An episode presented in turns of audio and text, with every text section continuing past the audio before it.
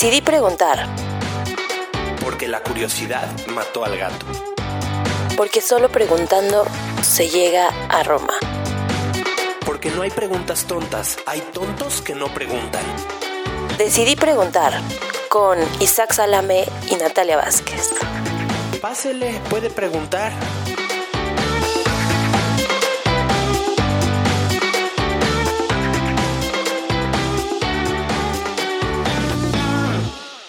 Hola, ¿cómo están amigos de Decidí Preguntar? Bienvenidos a un nuevo capítulo de este su podcast favorito. Estoy con Natalia Vázquez, obviamente. Hola Nat, ¿cómo estás?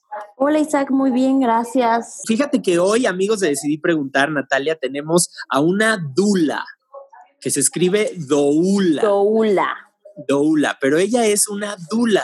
Y mucha gente se preguntará, ¿y qué es una dula? Una dula.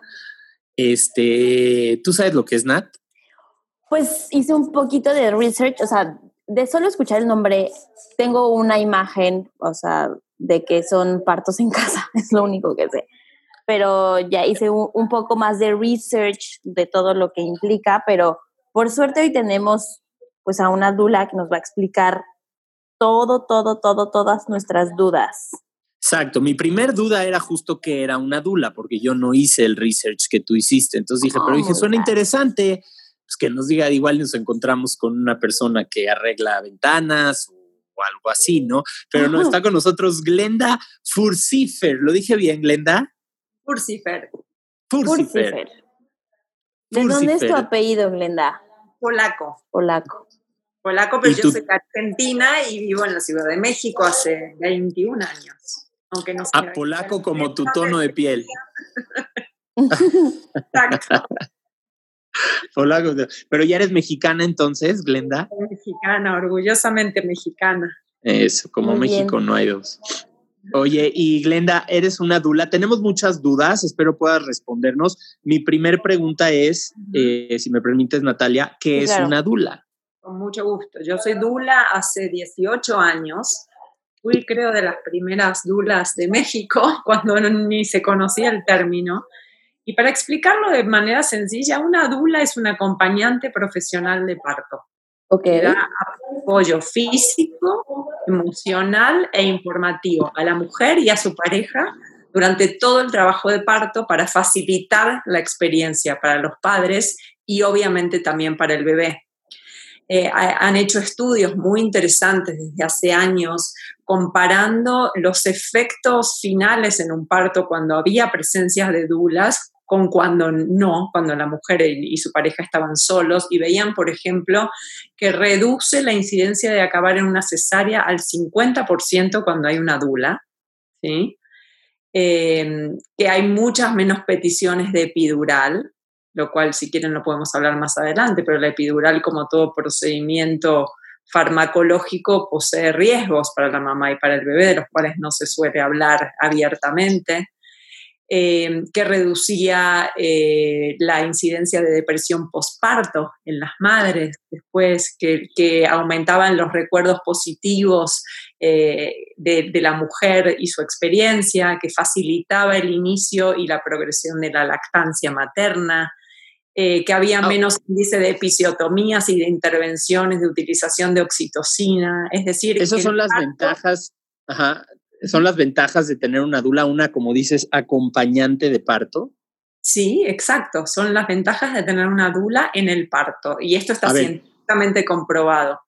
Pero vamos por partes. Entonces, ya me confundí. Entonces, cuando hay un parto en- normal en el hospital, ¿no hay dulas? ¿En el hospital no cuentan con dulas? Eso es un malentendido.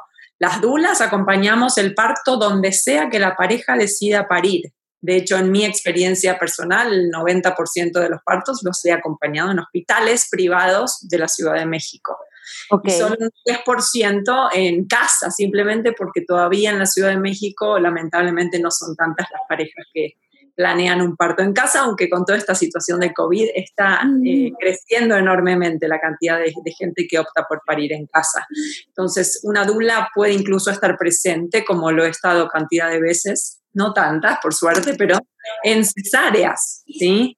O sea, el, el derecho y los beneficios de tener una dula no se restringen a un tipo eh, particular de parto, sino que eh, toman en cuenta que la mujer está en un estado muy vulnerable de su vida, ¿sí? que es una experiencia eh, muy intensa y también posiblemente la experiencia más trascendente que va a vivir en su vida y que merece y necesita el apoyo de una mujer experimentada porque si se fijan siempre las mujeres en la historia de la humanidad hemos dado a luz acompañadas de otras mujeres experimentadas, ¿no? Que estaban ahí un poco para transmitir este legado y esta sabiduría y para recordarle simplemente a la mujer, si yo pude, tú también puedes. ¿no? Menos Eva, ¿no? Eva no tuvo ese privilegio. Ella no tuvo, al parecer. la mujer al estar mucho más relajada y mucho más en control, eh, pues puede secretar mucho más fácilmente oxitocina, que es la hormona que genera contracciones, y hay menos producción de adrenalina, que es la hormona del estrés, por ende la dilatación avanza más fácil, el bebé nace más rápido. Entonces, que ese es otro de los beneficios, acorta el tiempo del trabajo de parto, ¿no? Entonces, eh, hay mucho de lo que podemos hablar, pero no sé si como un pantallazo mm, inicial acá. Sí, sí súper. A ver, y tenías una pregunta, Ana. Sí, oye, Glenda, una duda. Este, este proceso de, o sea, de que tú empiezas a acompañar a, bueno, a la mamá o a la pareja que, va a realizar el parto, ¿cuándo empieza? O sea, empieza, yo ya sé, o sea, no sé, a los, te iba a decir semanas, pero ni sé cuántas semanas dura un parto.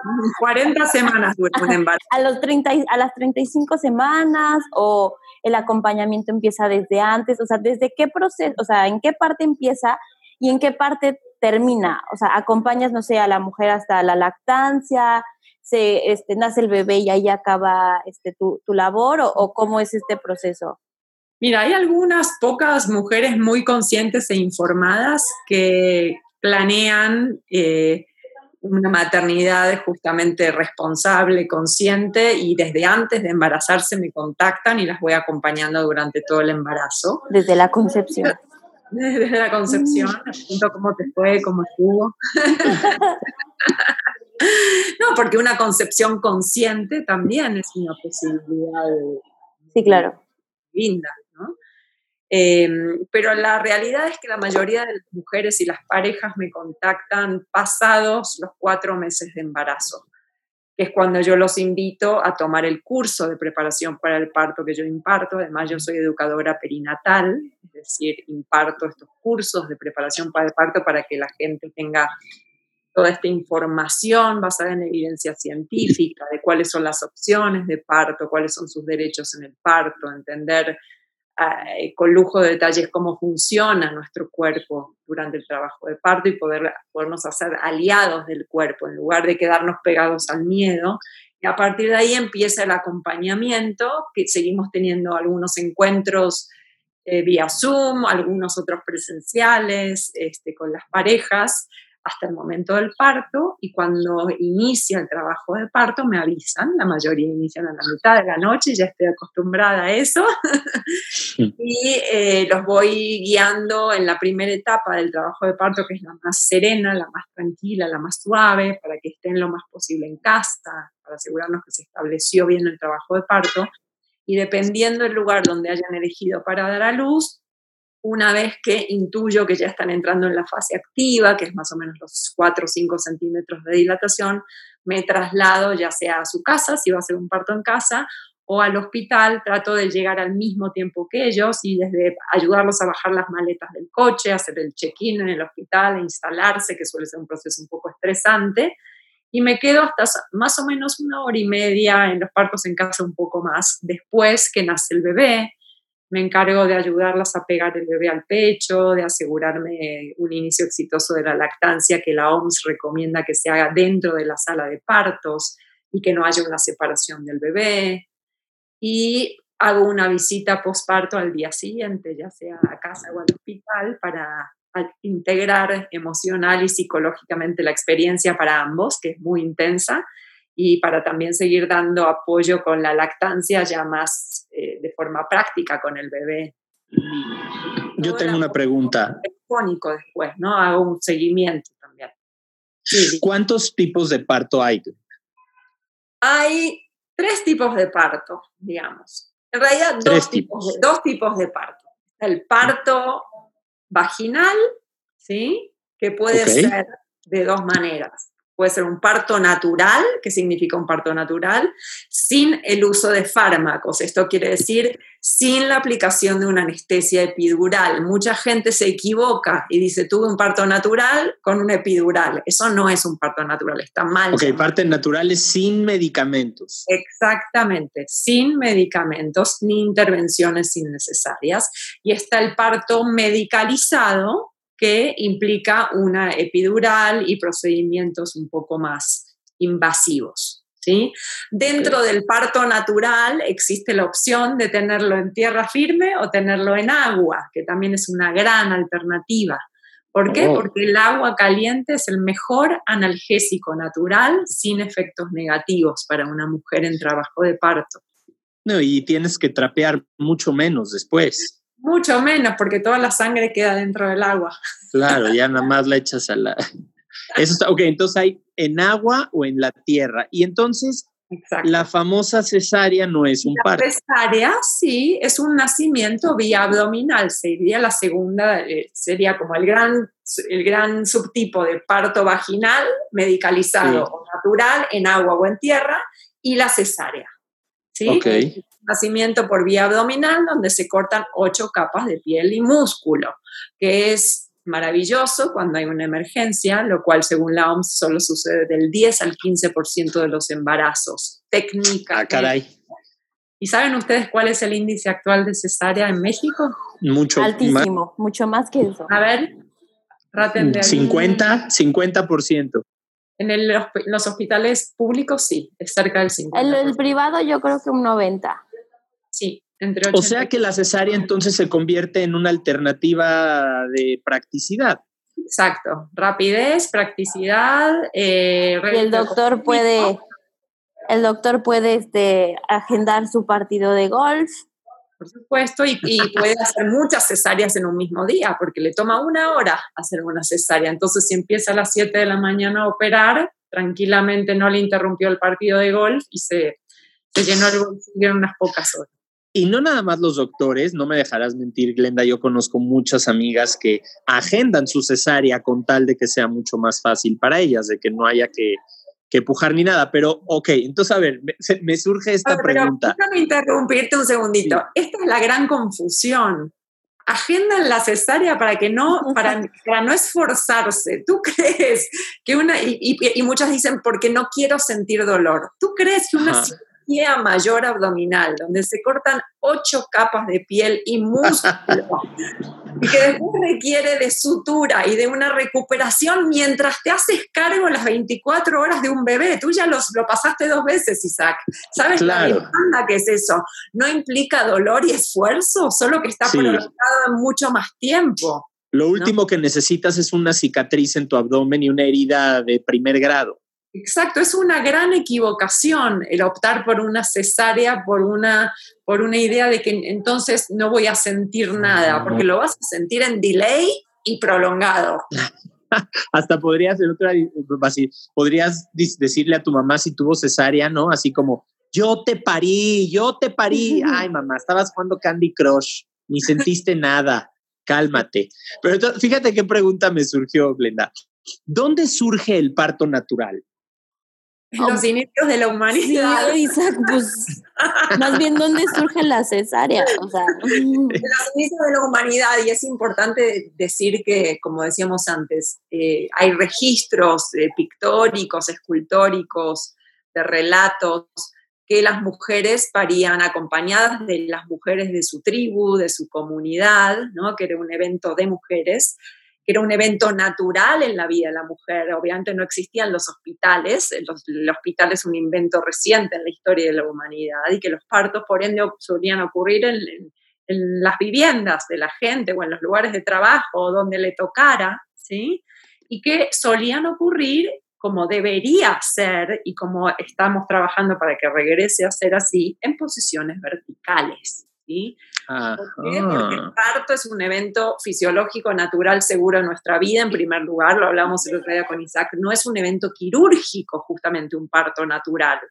si es un evento familiar, entonces no, no necesita, no requiere de un, de un lugar estéril como un quirófano para suceder. Por ende, no requiere suceder en un hospital, porque si volvemos a las estadísticas de la OMS, que solo 10 al 15% de los partos se complica y técnicamente requiere una cesárea, tienes enormes posibilidades de que no requieras más que unas toallas para secar al bebé y agua caliente para relajarte. Y eso lo puedes tener en tu casa a ver. Siempre con la atención profesional de un médico ginecólogo o una partera experimentada. Eso siempre hay que aclararlo. Ok, ok, sí, por ahí vamos. Mira, está muy interesante. ¿Tienes alguna duda, Nat? ¿Ibas a decir algo? No te quiero bueno, no? no? todo, todo, todo bien. Eh, está muy interesante lo que dices porque eh, les voy a contar a los que nos escuchan. Yo tengo dos hijos y los dos eh, nacieron en un hospital de una cadena de hospitales súper famosa privada en, México. Este, y para nada fue lo que estás diciendo, Glenda. Para mí fue un procedimiento súper impersonal, aterrador en muchos sentidos, en donde casi, casi yo nada más dije, bueno, pues hay que me avisen, yo ya pagué, ¿no? Yo pagué, me tienen que traer a mi hijo.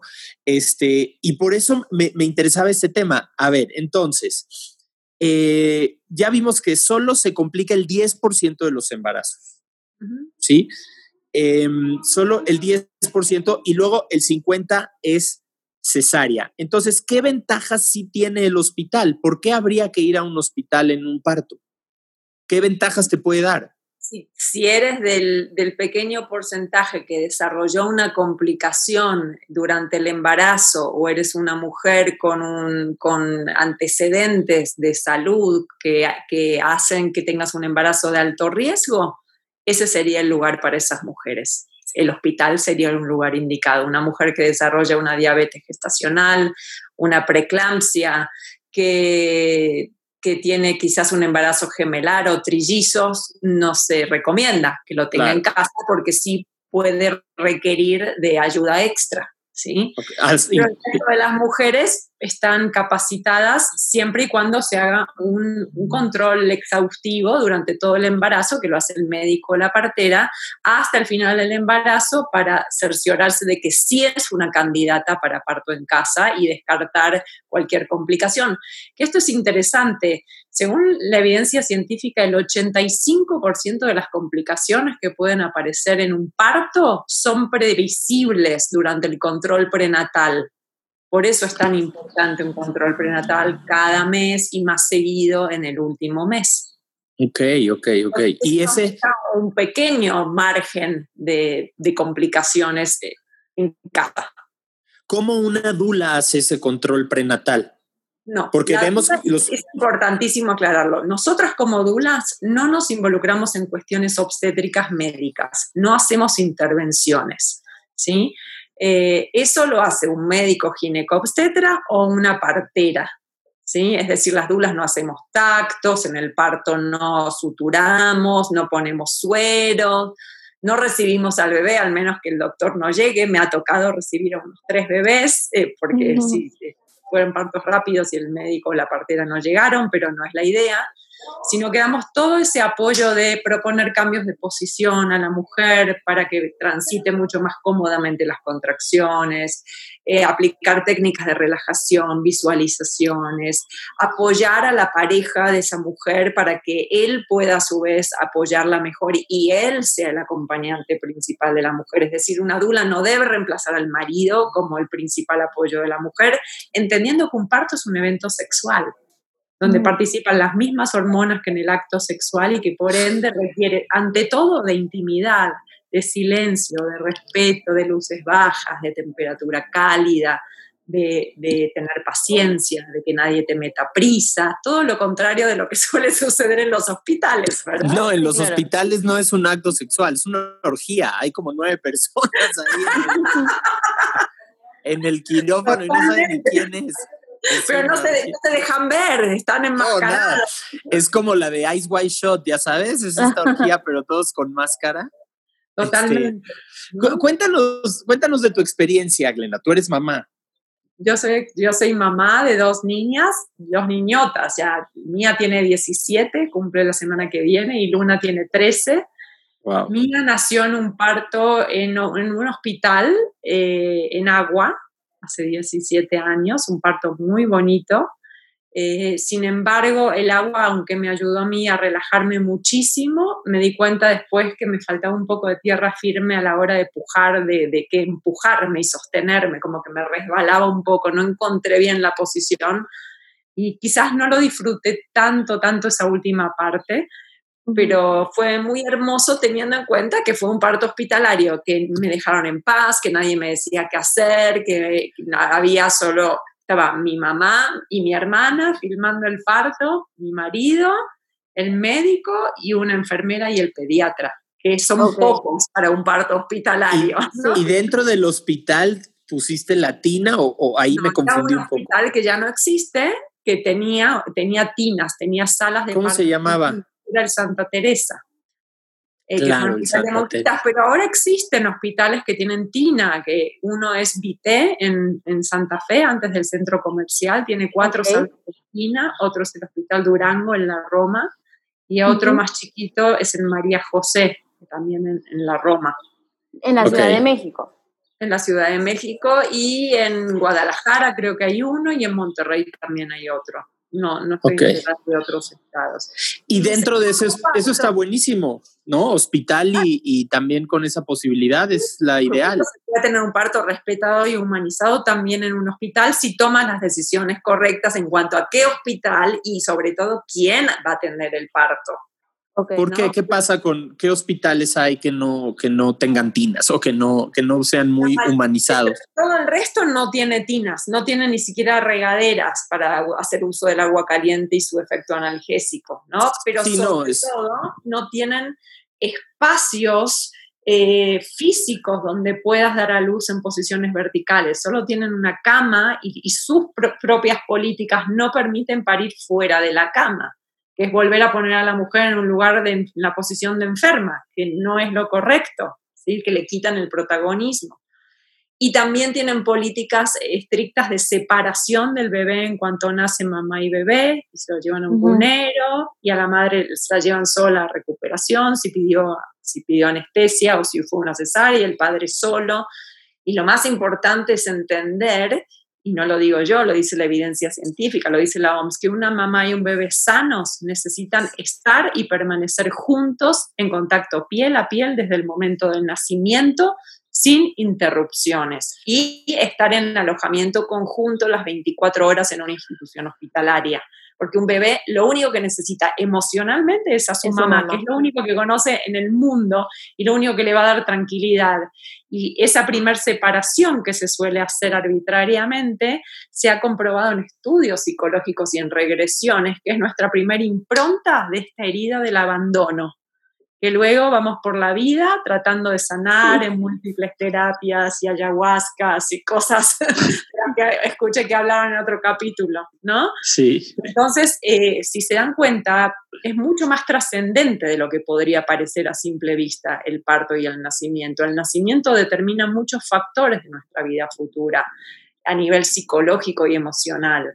Y es qué tan importante soy, porque qué tan importantes y respetadas son mis necesidades de afecto, de sentirme a salvo, de sentirme seguro, de sentirme bienvenido a existir en esta nueva tierra, fuera del mundo del agua de donde yo vengo.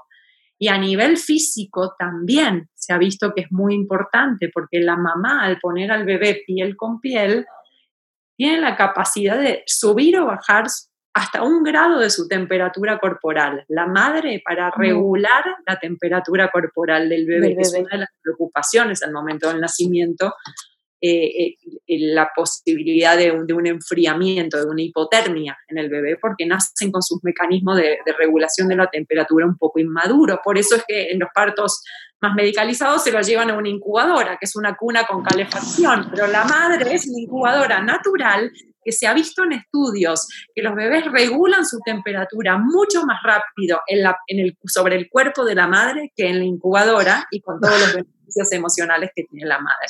Entonces, si se dan cuenta, yo veo que Isaac se agarra la cabeza. Estamos haciendo todo al revés en el sistema hospitalario patriarcal. Está horrible. Yo, yo ahorita eh, que, que, estamos hablando de esto y desde que conocí lo que hacías, eh, Natalia, te lo juro, no sabes lo impersonal y lo frío que es tener un bebé en un hospital tradicional. de, no, es que de entrada llegas y te tienes que registrar. O sea, te puedes estar desangrando, te puedes estar lo que sea. Te tienes que registrar. Si usted no se registra. Tarjeta de crédito. Tarjeta de crédito, porque porque hay prioridades, ¿no? Hay prioridades, primero el pago y después la salud, ¿no? Entonces, desde ahí empieza la cosa súper mal. Luego, te, te, meten en una camilla y te empiezan a meter 80 cosas en la sangre que que suero. Te meten en un cuarto, en una cama, en una posición, es verdad, en una. En una sola acostada con las, eh, con las de estas de las piernas abiertas, ¿no? O acostada ahí.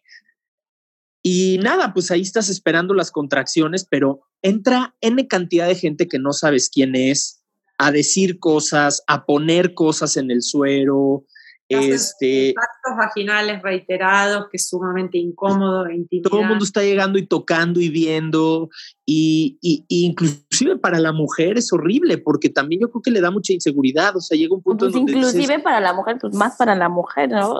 Bueno, es que como yo no soy mujer, yo lo veo desde pues este lado. Yo lo estoy viendo desde este claro, lado. Tú como padre, ¿dónde quedaste? Quizás tomando una foto desde el rincón, aterrado de ver a tu mujer padecer tal sufrimiento, ¿no? Aterrado, aterrado. Yo lo que más quería era que les dieran medicinas y ya nadie nos explicó.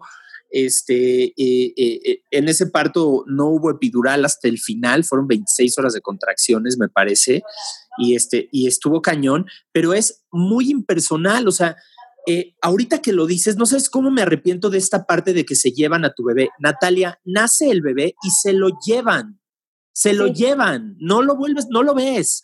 La mamá la cura, le hacen no sé qué, la suben a un cuarto y ya después, este, por fin hacen la presentación en donde se te va a entregar este, tu bebé. Me parece aterrador, me parece mucho más lógico lo que dice Glenda de que esté ahí con la mamá todo el tiempo, o sea, creo que no hay cosa que quiera más el bebé y la mamá. Y después eh, vienen dos o tres días de observación que la verdad resultan muy absurdas, en donde entran doctores y dan veredictos, y luego entra otro doctor y firma, y luego entra otro y mete otro medicamento, y luego llega el de la foto, y luego llega el del banquete, y luego llega el de no sé qué. Y algo que me da mucha, mucha risa es esto de que, y sí, no lo vuelvo a hacer, los bebés los meten en una especie como de jaulita de exhibición, en donde, donde tú vas a verlos. Y todo el mundo puede verlos, cristal, pero a través de un cristal, güey. Yo le estaba contando a Glenda que yo en un momento me equivoqué y empecé a hacerle Lili, mi hijo precioso, al de al lado, güey. es, es muy frío, está horrible, o sea, de verdad está horrible. Es como una cadena de fast food, pero de bebés. Eh, eh, eh, o sea, no, Si en realidad lo pensamos a un nivel más sociológico, Isaac, es todas las medidas de todo lo que acabas de describir, que es tal cual la atención eh, rutinaria en los hospitales, es quitarte el poder, quitarte el poder. No es tu cuerpo, es mío, yo decido sobre tu cuerpo. No es tu hijo, es mío, yo decido cuándo lo ves, cuándo lo tienes. Es todo el tiempo aplastar tus derechos, que son derechos humanos ya reconocidos por las comisiones locales de derechos y mundiales de derechos humanos. Y, es, y es un reflejo de la sociedad en la que vivimos. La verdad, tú voy a decir algo, ¿eh? Yo vi la cuenta del, del, de, que se pagó el seguro por, por, por, los, por, los, servicios de hospital y leí todos los rubros y entonces me hace sentido porque te cobran cunero, colchita de cunero, cuidado de cunero, limpiado de cunero, traslado de cunero a habitación, estancia en habitación, respiro en habitación, colcha de habitación, comida en habitación, y te cobran cada tontería que te dicen que tienes que hacer por el bien de tu bebé. Es impresionante. Y lo peor de todo, ya para terminar yo de hablar, es, me acuerdo al final cuando ya me quería yo ir a mi casa, porque créeme, lo que más quieres es irte a tu casa y salir de ahí de inmediato, pero de inmediato, es el peor lugar del, de verdad. Me acuerdo que le digo, señorita, ya me pueden por favor traer a mi hijo y me dice, es que no nos han liberado todavía desde caja para, para dártelo al bebé. O sea que también nos ayudan con la primera experiencia de secuestro del niño. Te lo tienen de rehén. ¿Cómo, señorita? Si no pago, ¿no me lo dan? No. Ah, pues quédeselo. A ver si les alcanza para la universidad. no, cuando yo hablaba de esta, de esta, esta sensación de aplastamiento de los derechos humanos, no estaba refiriéndome a que es, la intención del hospital, es más un estudio, una visión sociológica del fenómeno. Así es el sistema, Isaac. Nos aplastan en todos los sentidos, en el matrimonio, en, ahora en nuestros partos, en que si podemos o no embarazarnos, en que si trabajamos o no. Todo, todo es parte del mismo sistema. Pero sí, si lo vemos desde el punto comercial de un, de un hospital privado, que es un negocio, yo como dueño de un hospital quiero venderte la mayor cantidad de insumos, drogas, horas de personal, noches de estancia, horas de quirófano, ¿sí? en el menor tiempo posible. Y ahí es donde empieza esta mecanización del parto, donde todos los procedimientos, si entráramos en detalles de los procedimientos de rutina que se suelen hacer hospitalariamente, tienen como finalidad acelerar el proceso para acabar antes. Sí, y cobrar más. A ver, entonces, eh, eh, también hay mucha gente, Glenda, que piensa que esto de tener un bebé en tu casa es algo muy hippie, eh, seguramente le da mucho miedo a la gente por los temas de salud. Entonces, ¿cómo funciona esto del parto eh, humanizado en, casa? ¿Así? ¿Ah, sí, mi mamá nació en su casa. Con tu pregunta anterior de cómo fueron mis partos, mi segundo parto, tres años después del primero y después de haber acompañado varios partos como Dula en, en hospitales, tomé la decisión de que yo iba a poner las reglas esta vez. Okay. yo iba a decidir quién iba a estar en mi parto, en qué posición estaba, qué iba a comer, eh, si iba a tener a mi bebé o no. Y entonces, después de ver muchas eh, aberraciones eh, y atropellos en los partos, decidí que iba a tener un parto en casa. Entonces entrevisté a un par de porteras profesionales, que no hay muchas en México, pero sí hay algunas muy buenas. Eh, también ahora hay, eh, varios ginecobstetras que están atendiendo partos en casa, hay muchas más opciones. Y planeé mi parto en casa, que ese es el punto número uno. Si queremos un parto en casa, necesitamos planearlo. Un parto en casa debe ser planeado. No es, ay, qué bien me la estoy pasando en el trabajo de parto y todos me están esperando en el hospital, pero mejor nos quedamos aquí. No para que sea seguro debe ser planeado. Esto es de atendido, asegurarme que sí soy candidata a un parto en casa, que vivo a menos de 15 minutos de un hospital de primer nivel y sobre todo tener un plan B de traslado que necesitamos como planear dos partos. ¿sí? Es, opción A es parto en casa. Ante la menor señal de que algo se está saliendo del camino de lo seguro no nos esperamos que aparezca una complicación en casa. Nos trasladamos al hospital donde ya tenemos que haber hecho un preregistro, no pagar, pero sí haber dejado nuestros datos para que el ingreso sea rápido, un anestesiólogo que esté avisado cuando iniciamos el trabajo de parto, es decir, nadie quiere correr riesgos, no se trata de eso, se trata de maximizar la seguridad. Exacto, eso es importante saberlo para que la gente sepa que no es una jipeada, o sea, hay precauciones. No, y el médico o la partera que asiste a un parto en casa no llega con su bolsa de hierbas medicinales, llega con tanques de oxígeno, con material de sutura, con eh, ciertos tipos de drogas para poder parar una hemorragia, por ejemplo.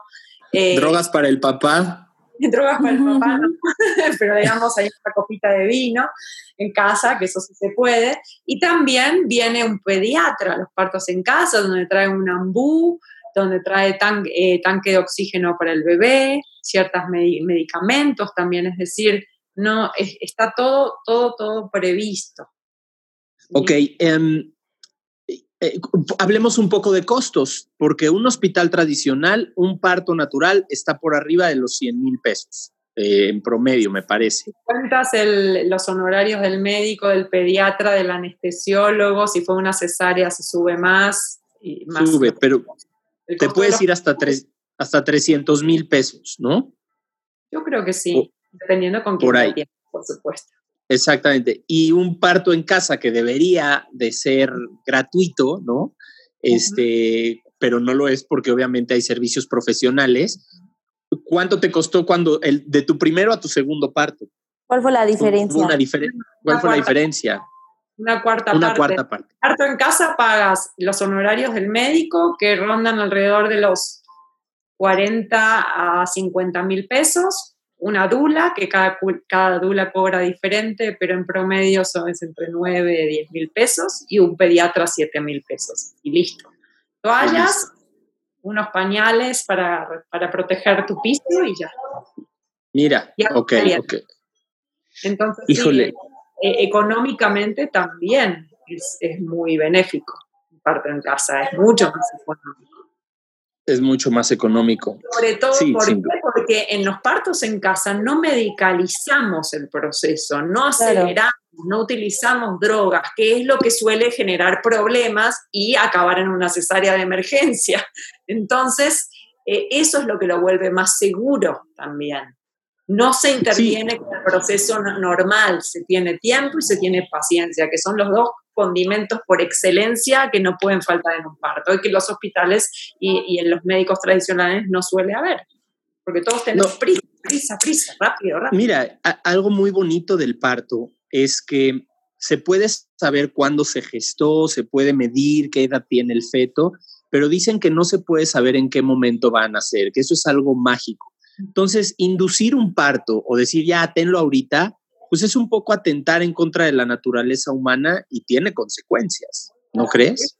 Sí, por supuesto que sí. Un, un niño prematuro tiene, necesita cuidados especiales, necesita estar en una incubadora, en terapia intensiva, necesita estar alejado, separado de su madre. Esta primera impronta que decíamos de abandono, de separación, se ve afectada la producción de leche en la madre, por ende el bebé no recibe todos los anticuerpos de su leche.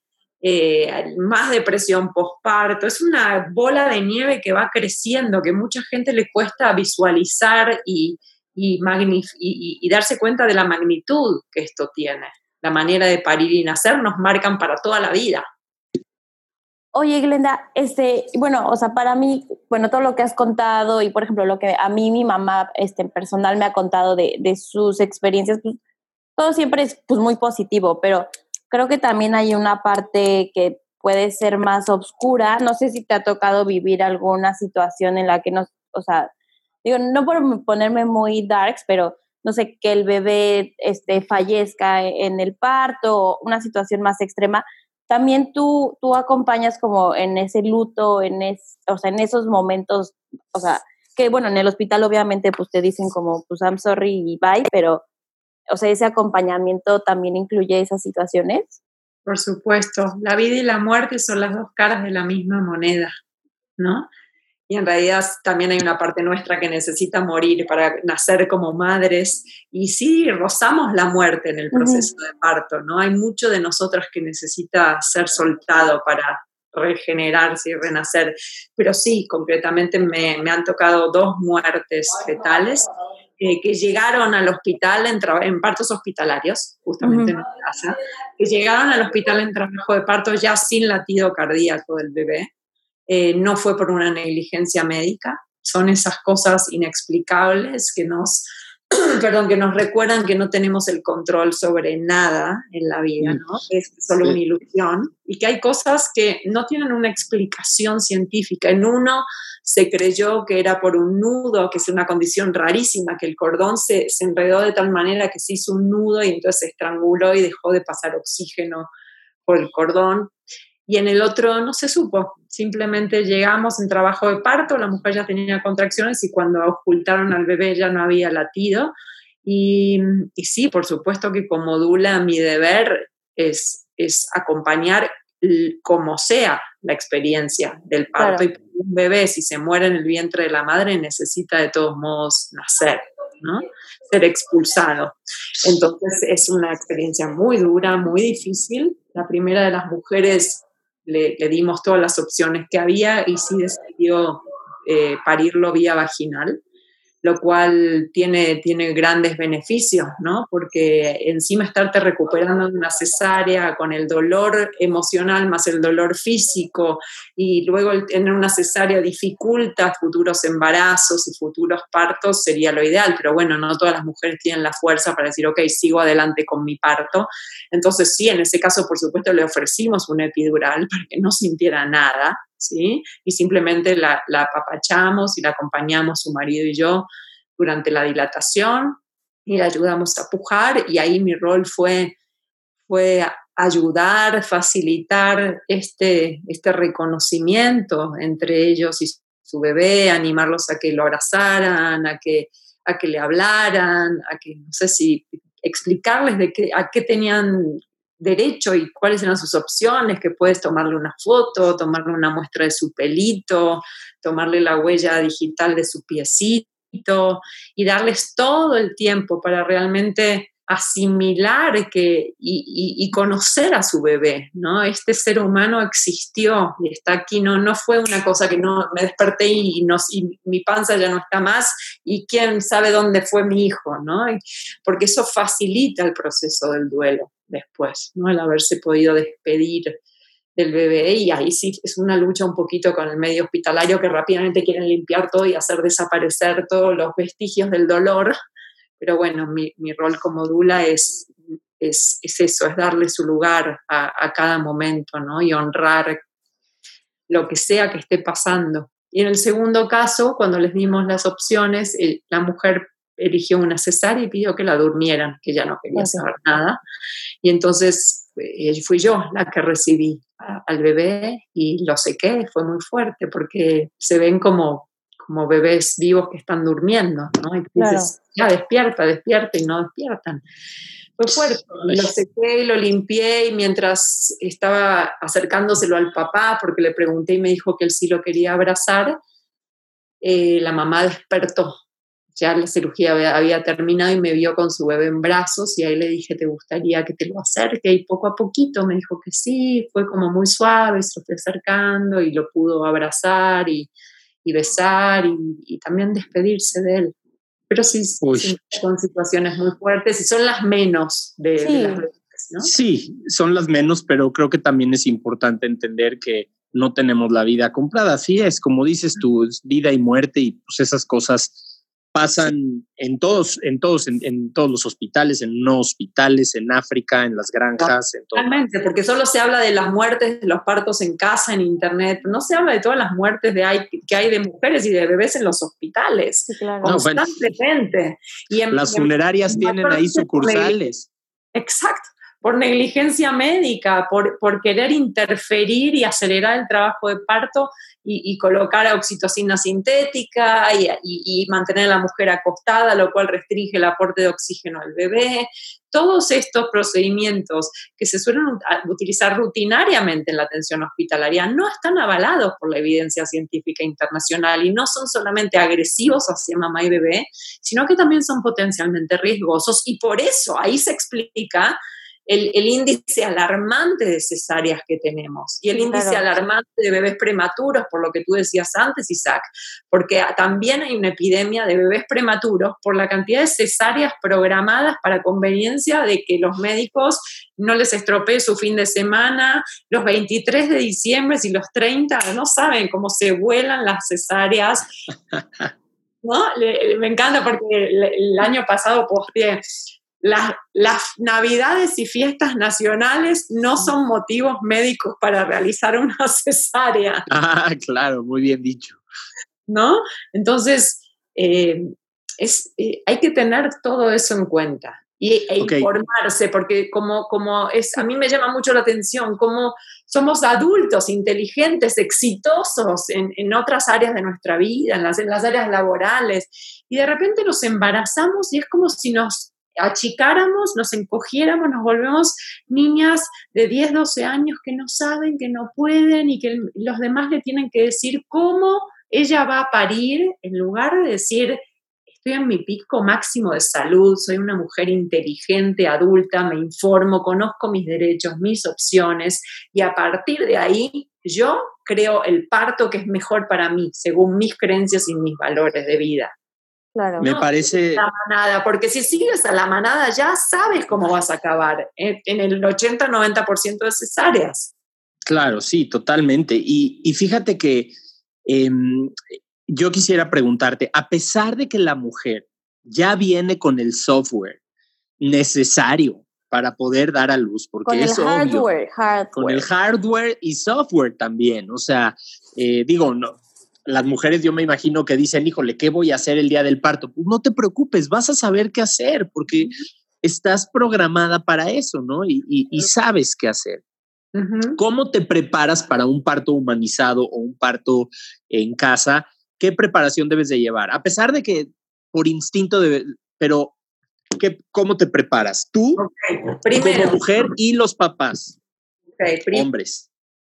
conoces tu cuerpo, tocas, te ves, te habitas conscientemente, aprendes a hacerle caso a tu instinto. Empezar por ahí, por conocernos, por adueñarnos de nuestro cuerpo, ¿sí? Dos, tomas un curso serio de preparación para el parto, ¿sí? Cerca del cuarto mes, no lo dejes para el octavo mes, porque vas a tener que tomar muchas decisiones hacia lo que aprendas, ¿sí? Y, e integrar todo lo aprendido aprovecho para pasar el anuncio que yo voy a dar un curso de preparación para el parto la próxima semana, 1 y 2 de junio, en línea, en vivo, por Zoom, para que lo tomen desde cualquier lugar del mundo que nos estén escuchando y próximamente también voy a seguir dando los cursos. Entonces es un curso muy, muy dinámico, muy profundo, muy completo, que te va a equipar de todas las herramientas informativas y también herramientas prácticas para transitar tu parto con, con- con confianza y con seguridad y con salud. Y después, elegir con mucho cuidado, como decíamos antes, el lugar donde vamos a dar a luz y la persona que va a atender el parto. Si quieres comida italiana, no te vayas a un restaurante chino. Es así de sencillo. Claro. Entonces el proceso es al revés. Primero decide qué parto quieres y luego elige el, el equipo que te acompañe a tener esa experiencia. Y por supuesto una dula, que también es, es un condimento muy, muy importante para lograr ese parto, un parto humanizado. ¿sí? Ese sería un poco el proceso. ¿Cómo, ¿Cómo se llaman los cursos? No, eh, propedéutico, no, ¿verdad? Psicoprofiláctico, Ah, Propedéutico, como si fueras a entrar a la Parecido. universidad.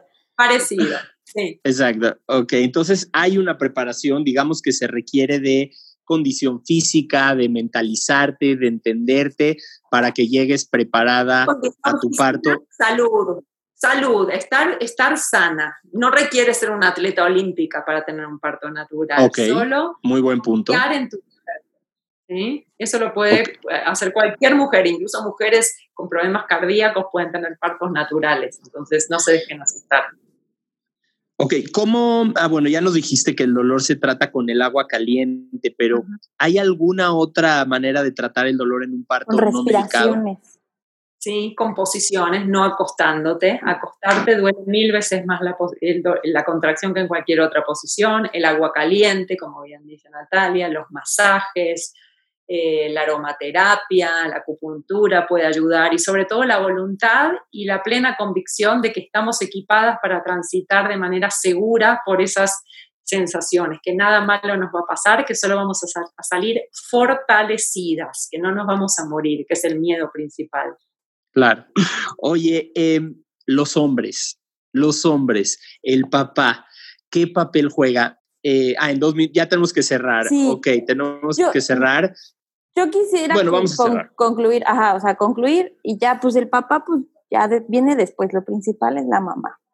Exacto. Les voy a recomendar a todos los que nos escuchan, a Natalia y a Glenda, que vean el documental Babies en Netflix, en donde hay estudios científicos que comprueban que el papá también tiene cambios cerebrales eh, y de sustancias corporales cuando está embarazada su mujer, inclusive cuando nace su bebé. Babies Ah, en bueno, Netflix, pues. recomendación. No se Pero pierdan La Primera Sonrisa, un documental mexicano muy bueno, donde aparte tengo una pequeña participación, donde hay partos humanizados bellísimos. Lo pueden Mira. ver en Filmin Latino por 25 pesos o en iTunes. La primera sonrisa. Oye, Glenda, bueno, pues para, para concluir, pues yo te, o sea, te quiero dar las, las gracias porque como bien dijiste, creo que lo más importante para las mujeres es saber sus opciones, investigar, saber que hay una opción alternativa a la que nos han venido acostumbrando ya por muchos años este, en el país y yo creo que este, en muchas partes de, del mundo y saber que existen otras, otras formas de, de tener partos. Claro que sí, por supuesto. Investiguen, se cortó un poquito. Se cortó un poquito, pero yo escuché, disfruten, de, su parto, decidan ustedes, infórmense, hay más opciones y no den por hecho que el tener el contacto con tu bebé y en estar con tu bebé es, es, es muy importante y trascendental para la vida del bebé. Muchas gracias, Glenda. De verdad, mil gracias. ¿Cuándo es el curso otra vez? Mándenme mails, mis redes, arroba Glenda Reconecte en Facebook y en Instagram, ahí tienen toda la información. Y si no, me mandan un mensaje y con mucho gusto se las doy. Vamos a tallar aquí en las redes sociales de Decidí Preguntar. Muchísimas gracias, Glenda. Gracias por escucharnos. Gracias, Natalia. Grande. Gracias a ustedes. Gracias, Glenda. Bye. Gracias por la invitación. Bye.